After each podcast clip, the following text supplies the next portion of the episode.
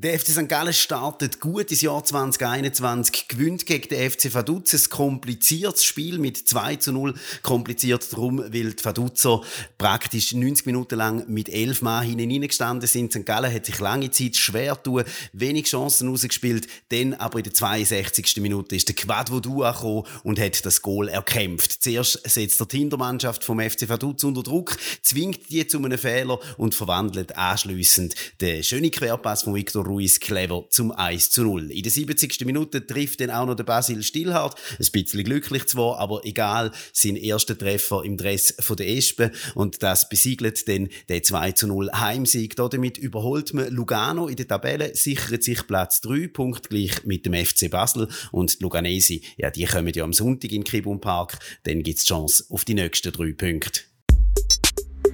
Alles zum FC St. Gallen. St. Gallen. Grünwies.sg. Alle, alle. Espenlog.